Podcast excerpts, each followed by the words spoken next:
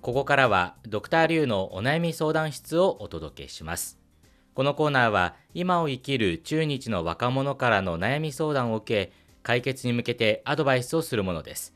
相談を聞くのはリュウエイと本日のアシスタント梅田健ですコロナ禍を受けてドクターリュウはオンラインの相談室を開設中中国や日本の各地の、えー悩める若者の皆さんとこのスタジオをつないでお話を聞いていますさて今日はですね中国北京市内にいらっしゃるこの方とおつなぎしています張さんはい、皆さん、こんにちは。よろしくお願いしまはいすよろしくお願いします。じゃあ自己紹介をお願いいたしますはい、えー皆さん、こんにちは。北京語源大学大学院生2年生の張と申します。えー出身地は国立交渉です。えー実は、ドクタリュウのお悩み相談室の大ファンなんです。よろしくお願いします。おおよろしくお願いしますよろしくお願いしや光栄ですねねまあ、ちょっとね今回はあのちょっと別のルートで紹介してもらった学生さんなんですけれど、声をかけたら実は番組聞いてますというこリスとナーでであったとねいやーまあ、嬉しいこありとでがすたねいですありがたいですあとね話が早いですね話が早い確かに確かにはい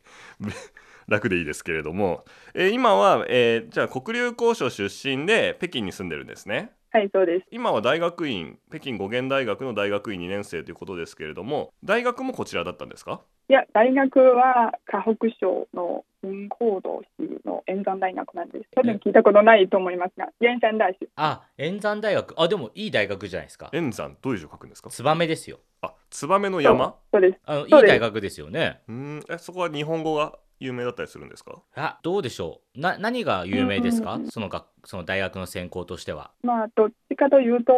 理理数系が有名です。あー理工系かあそうなんだ、そうそこで張さんは理系をやってたんですかそれとも日本語をしてたんですかあー私、高校の時は理数系だったんです。でも、うん大学に入ってから日本語を勉強するようになりました。あーおーじゃあ大学で日本語を選んだわけですねそうです。もともとほらずっと理科系というかうんね、はいそういうのを学んでたのになんで大学で日本語を学ぼうと思ったんですかうん、いや、これは結構たまたまですね。大学の志願表みたいなものを書き込んでた時、うん、結構前の希望うん、は理工系のものを選びました。プログラミングとか、はい通信とか。でも、あの、点数が足りなくて、結局、日本語を勉強することになりました。あこれ中国のね大学受験あるあるですねある 今までの出演者にも何回かはい実は、日本語という専攻も自分で書き込んだものです。あのあそっかじゃあ一応選んではいるん だそうですね。だでいもまさかうん本当に日本語を勉強するとは思わなかった。おーあー第一希望ではないけど入れておいたら日本語になったとじゃあそもそもそこにじゃあ入れた理由は何ですか何か日本が好きだったりとか理由があるんですかいや、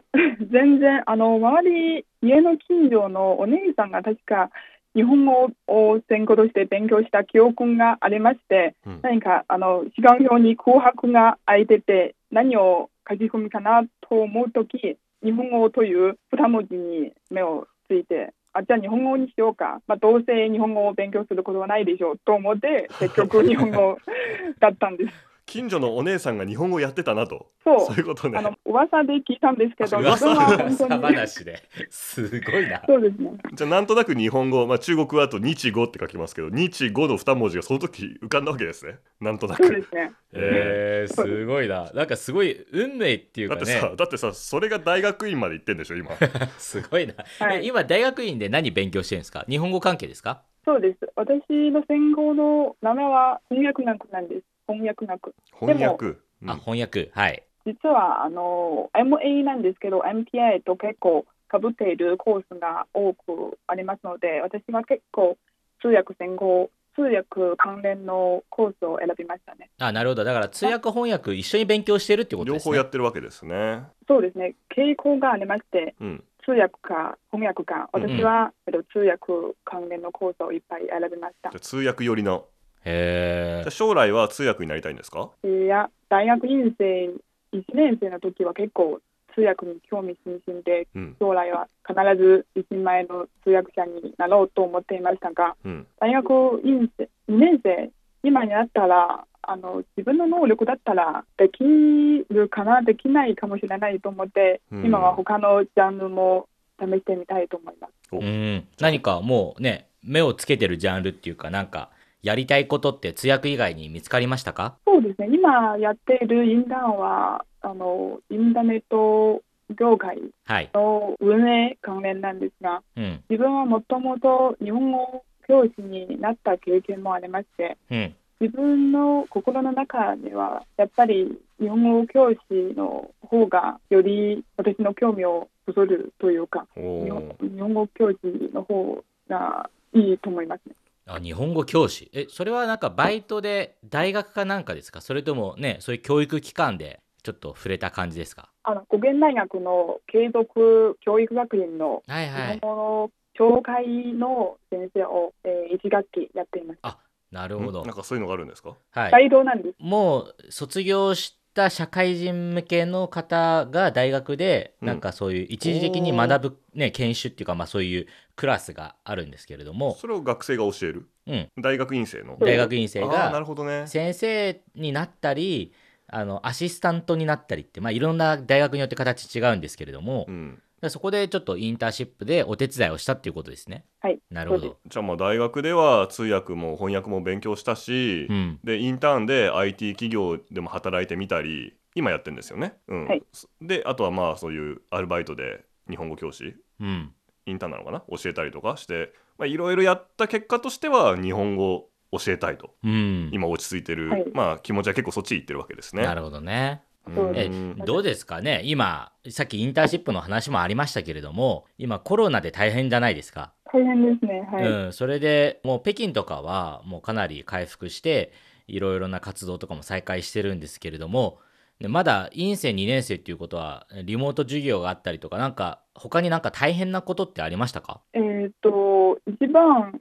大きな影響というのはあのもともと大学院生2年生になったらう日ん、本に交換留学のプログラムがありましてそれはおーあのキャンセルされましたね。ああ、なるほどそ。れは結構悔しいです。 2年生になったってことは今本当は日本にいるはずだったってことですかそうです。今学期は日本にいるはずだったんですが今はあの学校にいるせざる、うんあーいあいーることになりましそた。それは残念です、ねえーだってコロナさえなければね今頃日本でしかもオリンピックムードオリをねンピックだしね直接体験できるっていう、あーえどこ行く予定だったんですか、もともと大あ1年生の時に決められたのは、うん、えー、と金沢大学でもいろんな事情があって結局行けなかったんですか金沢そし神て奈川金沢大学金沢大学です石川県そうですああはいはいはい、あいいとこじゃないですかね。うんあでもあのいろんな事情がありまして、まあうん、それは変わ行けなっくててはい次あの2年生の時もう一回あの申請するチャンスがありまして、山梨学院大学あにー行くうんのが決められましたでもコロナのせいでどっちも行けなくなりましじたゃあコロナさえなければ今頃山梨だったとそうです美味しいぶどうと桃食べてそうね、富士山見ながらねほ、うとう食べて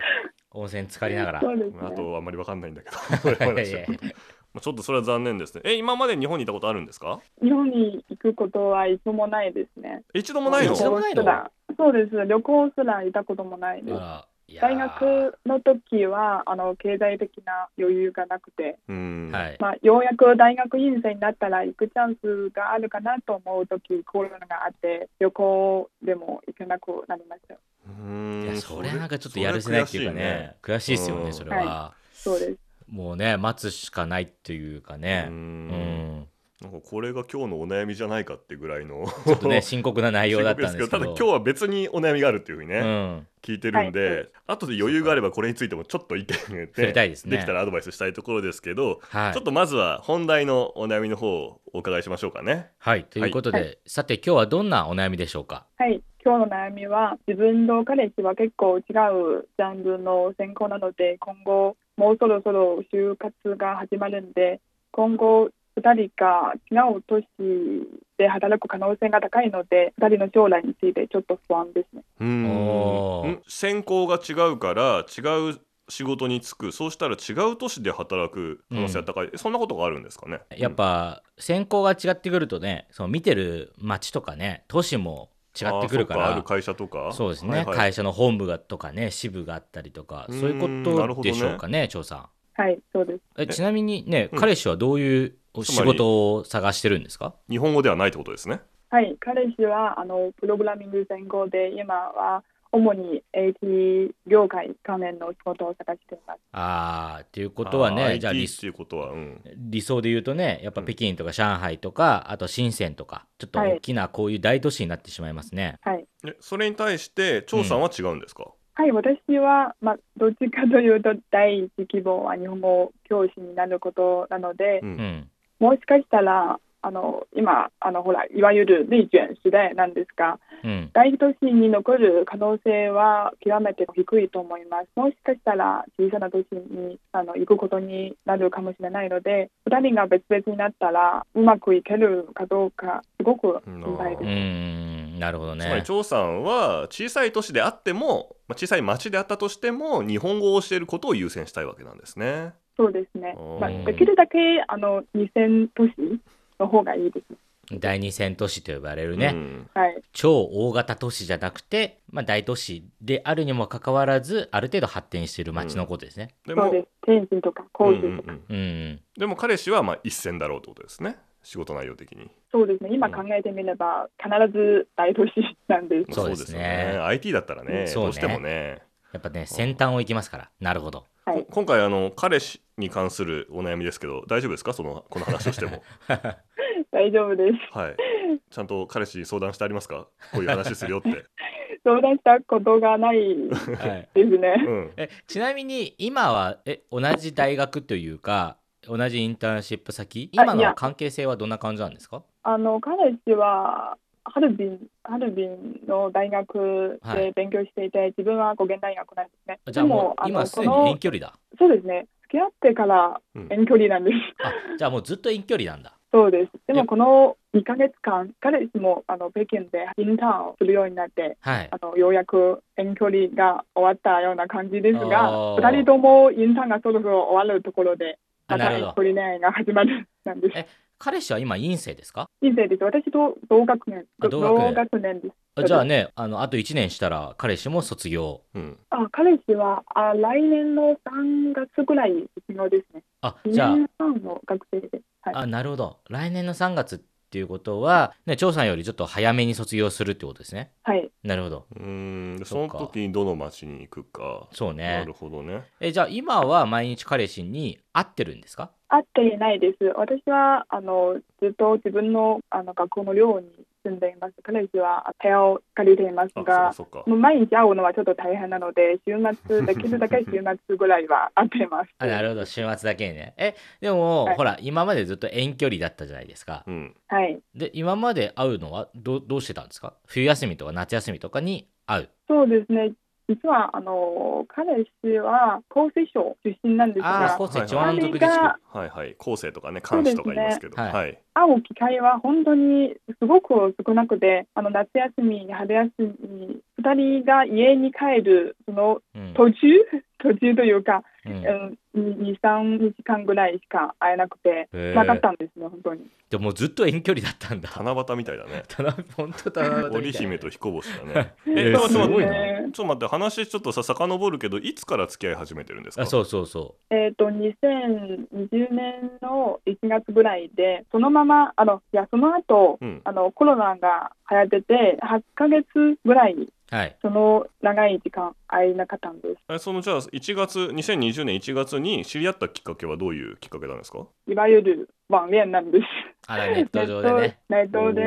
おそーう知り合って、今ってどうやって知り合うんですかそうなん何のそうチャサイトそうアプリアプリいや、アプリじゃなくて、あの、WeChat のアカウント、うんイベントみたいなものがありまして、お互いに自分の We、いやえー自分の、えー今日一年中、一年中に最も楽しいことを交換するというメッセージをお互いに交換するようなイベントがありまして、たまたま私と彼氏が、あの、自分の最も嬉しいことを交換したら、あの、なかなか気が合う気がして、あのそのまま WeChat を交換しました。えそれーでいろいろなで付き合うようになりました。えそれは知らない人と交換をする場所なんですね WeChat の上にあるそうですそね。ういう機能それともグループいや、公众号なんです。へえあーそういうのあるんだ、うそういう公式アカウント公式アカウントね楽しいそうです。一番嬉しかったことをみんなで言い合いましょうっていう場所があったんですね公式アカウントでうーん、みたいな感じですへそえね。れでたまたま向こう彼のが届いたとかってこと、そう、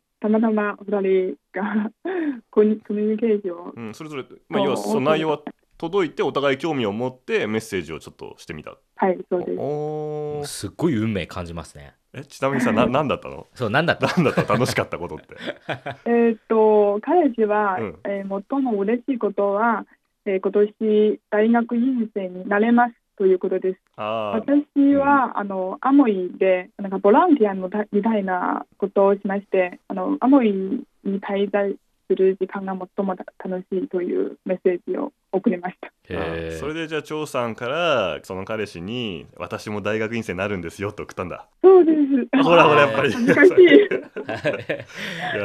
やんかいいなーいいな微若笑ましいわなるほどね、はいでもでも直後にコロコロナがあって、ね8ヶ月8もヶ会え月ない会えないでコロナが収まってから会うにしてもそうういうん数時間会うだけ、そうですうん、3ヶ月に一度ぐらいの頻そ度っでか会ってます。でさすがにね卒業したらうんね、一緒にいる町にはいたいけどっていうことだけどもちょっと難しいかもしれないってね考えるともうずっと遠距離かいっていうそういう悩みですよね。距離かいっていうねそうです。はい。あでさっきもちょっとちらっと話したけどこの話は彼氏とはまだしてない、一度ぐらいしましたよね。うんでも、うんあの彼氏から見れば、なんか自然の流れで、そのまま任せうて、んまあ、必ずいい結果が出るよというようななるほどねうん感じがあしんまて、りでも、こっちの方はちょっと心配。そうねなるほどね彼氏はまああまり気にしても仕方ないよっていうタイプなんだねそうです。なるほど。はないるほ。どねはい、うんわかりました。ということで、えー後半部分で解決方法を考えてみたいと思います。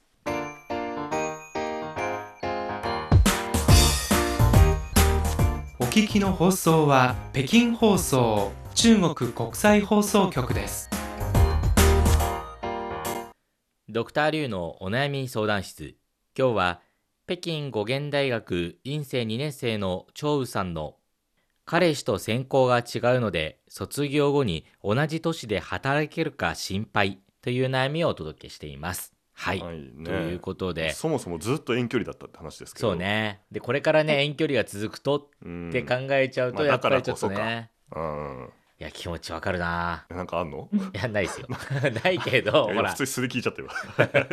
何の気持ちだよと思ったけどはいはいはいということでね、うんはい、あのアドバイスを早速、じゃあ、まあ、まず、まず私の方からアドバイスをしたいと思います。はいまあ、結論から言うと、調査にとって、自分が一番気持ちいい仕事、えー街を選ぶことを優先した方がいいと思います。うんいや彼もう彼氏のことは考えずにそう、彼氏のこと、は考えずに、うんっていうのが私のその最初のアドバイスです。っていうのは、張さんもいろいろやりたいことがあると思うんですよ。大学院生1年生の時に通訳になりたいって思ったこともあったし、そのインターンシップを通して先生にもなったら、なんか先生教えるのがいいなっていうふうに感じるようにもなったし、ね、いろいろ多分感じることがあると思うので、そういう意味ではもっといろいろ触れて、張さんがまず自分自身の居場所を見つけるっていうのが一番最初にやらないといけないことだと思うんですね。で実際に先生って言っても大学の先生と高校の先生じゃねわけが違うので大学の先生はやっぱり研究とかもしますし論文もたくさん書かないといけません。で高校の先生っていうのは、あの日本語を高校から学んでるね学生たちに対してその大学受験の際に使う日本語がどれだけいい点数を取れるかっていうことでやっぱ教育を競い合うわけじゃないですか。だからねあの教えるものも違うしテクニックも違ってくると思うんですよ。なので多分まだ張さんはそのね彼氏とあ同じになれるかなれないかっていうのを1年間悩むんじゃなくて一体何が自分に合うのかっていうのをね探してそれを見つけ出すっていうことを最優先で考えた方がいいというふうに私は思いました。であとうんもう一つ言うと張さんがやっぱり自分がやりたい仕事をやって、ね、それを彼氏が見た時にすごく張さんが魅力的に感じると思うんですよ。うんだからねそれこそとても綺麗にも思えるし可愛くも思えるしいや最高のね彼女だなって彼氏さんは多分心の底から思うようになるのでそういう意味でも2人の絆をねこれから強く結びつけるためには張さんが輝いていないといけないと私は思いました。まあ、そして、じゃあ彼氏のことはもうどうでもいいのかっていう話になっちゃうんですがそれはまた違うと思います。というのは IT 業界って入れ替わりが激しいじゃないですか。だからそうですね。うん、最初はね例えばね北京で仕事をしていたとしてもうんじゃあ深センにね、うんうんいい職例えば給料が倍になったって言ったらやっぱ行くかもしれませんでそれがねまたいろいろ昇格をして今度はなんか上海でいい仕事があるぞってなったら上海に行くかもしれませんでいずれまた北京に戻るかもしれませんっていうようにねうん多分彼氏さんもまだこれから就職してみないと職を探してみないとわからないことっていうのはたくさんあると思うんですよ。うんだから今お互いにお互いをなんか制限するんではなくてできる限り卒業生という形で無限大のね可能性をそれぞれ試し合うのがいいんじゃないかなと思いましたそして最後におまけジョーさん知ってますか北京から今上海までリニアの高速鉄道ができるんですよ新幹線みたいのが、で北京から上海までだと、まあ、1000キロ以上あるんですけど、うん今高速鉄道だと4時間半かかるんですねそうですね、えうんえはい、でそれがねリニアの新幹線ができたらなんと2時間半に時間が縮まるんですよ。 2時間半うん、ということはですよ5時半に会社が終わって6時に、ね、その高速鉄道に乗りますそしたら8時半、まあ、9時頃かな、うんでももう上海に着いてるんですよ。うんで飛行機とかもね乗っちゃえば別に深センだろうがどっかだろだろうがその日のうちにも到着できるしだから私が言いたいのは交通インフラが今すごく発展しているからうんたとえ一時的に2人が同じ都市にいなくてもでもお互いにそれが2人の関係にとって一番いいっていうふうに考えられるのであればねそれは大丈夫だよっていうことを私は言いたかったです。ううんん、ということなので、今卒業を前にしている、まあ、彼氏さんそしてあと1年ある、えー長さん、ね、お互いにどうしようどうしようって心配するんじゃなくて無限に広がる可能性を最大限に2人で一緒に見つけて自分にとって何がいいのかっていうのを最優先で考えてほしいっていうのが私のアドバイスでした。はいなるほどねはい、ということでだ梅から田さんどうですか、んいやでもでもいいですねそのいや自分のことを優先しろとうん、でなぜかと言ったら考えすぎてもどうせその IT のねそう移ね動とかでどうなるか分かんないし、起業するかもね。つまりそのうち逆にうん離れたってなんとかなるよっていうそうそうそうそうことですよね、い交通インフラが良くなって、今ね私はね、まあ、今この話を聞いててちょっといろいろとね自分を優先した方がいいって話を聞いてふと思い出した昔のえー、といつだったかな数年前のねお悩み相談室はのお悩み相談者がいたんですけど、 えええっ、とあ張さんあの彼氏さんって日本語できないんだよねはいそうですあうし OK あの なんだかいやほらお悩みにあったのさあれなんですよあの自分は大学院を卒業して某某別の都市へはい西の方の都市へ行くことを決めてたとはいなぜかというはとい彼氏がそこで働いてるかあら、なんかありましたねうん、ああでもうそこで就職先も決めたとっはいていう決めたあ違う違うあねだ院生だ、まあ、あんま具体的なこと言わな い、そうね まあ、行く先を決めたとはい決めてから別れちゃったっていう、あありましたうねん、だから私は一体何のために西安に行くんでしょうっていうね言っちゃった、 うん言っちゃったわっていうっていう猫がいて元気かな、うんっていうのがいたんで、うん自分を優先するってすごい大事だなと、うんまあまあそれはそれでまたねその偶然の巡り合わせというか人生があると思うんですけれども、うんでまあ私のアドバイスはそうですね、まあ、そうやって自分をやっぱり優先するって確かにそれはドクター・リュウと、えー同意ですねでうんもう一個の考え方としてあーこれはね同時に持っててほしい考え方なんですけれども張さんはまあとにかく日本語の先生になりたいでこれは一つの大きな夢だと思うんですがではいもうちょっと先を考えて最終的にどんな先生になりたいかっていうのを持ってほしいんですね。うんっていうのは日本語の先生っていう世界があったらまあいろんなまあトップをね極めるといろんな形があると思います。まあそうね例えば、まあ、大学で大先生として教えるっていう道もあるかもしれませんし日本語教室の会社を自分で立ち上げて独立してお金を稼ぐっていうのもあるかもしれません、あるいは海外を転々とね旅しながら行く先々でうん言葉を教えるっていうのも素敵じゃないですか、うんまあ、あるいは子どもたちに教えてそういう将来のねうん両国の友好関係の礎を築きたいっていう考えもあるかもしれないし、まあ、お金を優先するのかやりがい優先するのかいろいろあると思うんですけどもでもそういう最終的なビジョンっていうのはあるはずなんですよただ単に日本語を教えて、今日の今月の給料稼ぐだけじゃないはいそういうビジョンを考えた時に張さんにとって今の選択がどうかってことを常に考えてほしいなと思うんですね。うんそう考えると選択肢っていろいろと広がるんです。例えば自分はとにかくそうだなじゃあ社会人に教える専門的な日本語教師になりたいうんと考えればこういう道もできます。今回はね、さっきちょっと休憩時間も話してましたけど IT 企業にも興味があるとでも IT 企業に入っちゃうで IT 企業で働きながらその日本語も自分で趣味として勉強を続けるでうん IT 企業で働けば IT の世界の言葉とか習慣とかが分かるので中国の IT 企業で今後日本とのビジネスをしたいっていう人たちに教える日本語教師としては一番最高の人材になるじゃないですかううんんその業界のことに精通した日本語教師そういう道もあるかもしれないし例えば、まあ、大学でね教えることを優先するんであれば大学でね教えられるようにそういう就職活動をした方が優先だと思いますしいずれ日本へ行くっていうチャンスを狙うっていうのも優先すべきだと思いますし、うんとにかくどういう先生になりたいかっていうのを最後に考えた時には今すぐにどこかの地方として日本語を教え出するっていうのがまあね必ずしも最優先の選択肢じゃないのかなっていう感じがしますね。でまあ具体的な例で言いますとあのですね私の母がそうなんですよ。あの私の母は夢が高校の先生になることだったんです。うんで大学であの日本だと教職っていうねうん教職のあの資格取って国語の先生が教えられる資格を取ったんですけれどもまあ卒業してからいると事情があってその先生になれなくてでも自分でその結婚してから中国語の、ね、勉強とかいろいろと始めてそれでまああの中国語のねあの先生をやったりとかまあいろいろとこう通訳もしたりとかいろいろしたんですけどそれ変遷を経てえっ、とですねつい数年前です具体的に言うと大学を出て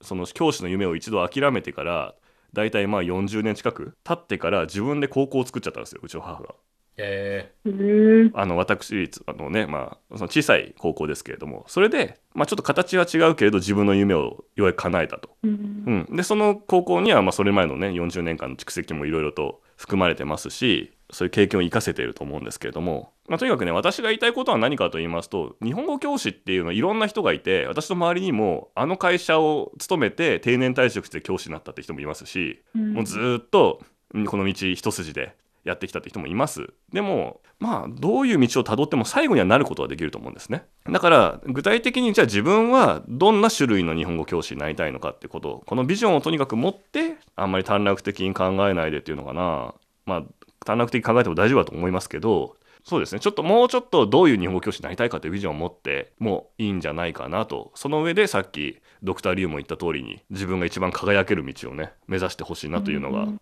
はいっていうのが私のアドバイスです。はい、はいはいーということで張さんいかがでしょうかうん本当に助かりましたねなんか目から鱗みたいな感じで確かにあのドクターリュウのおっしゃる通り2人とも若いうちに自分の可能性を最大限最大限に発揮する方が一番いい選択肢かもしれないですね2人にとっても。そして、あの確かに自分はあのただ日本語の先生になりたいだけを決めてどのどのような先生になるか全然考えたことないですね。うんまず自分のこれから教えるジャンルを決めてまた二人の将来をあの考える必要があると思います。はい、ありがとうございました。とてもあの勉強になりました。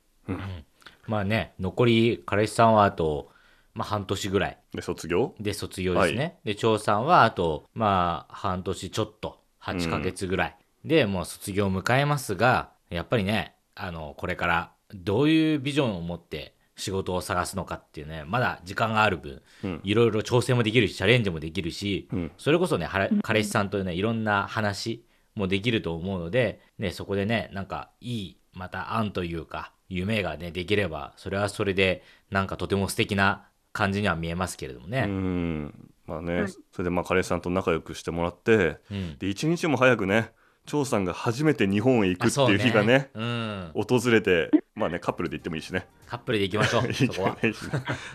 はいねその日が来ることを願ってます、はいだからその日に向けありがてとうございますはい頑張ってくだぜさひ頑張っいてくださいはい、頑張ります。ドクターリュウのお悩み相談室今日は北京語源大学院生2年生の張宇さんの彼氏と専攻が違うので卒業後に同じ都市で働けるか心配という悩みをお届けしましたそれではまた次回再见うん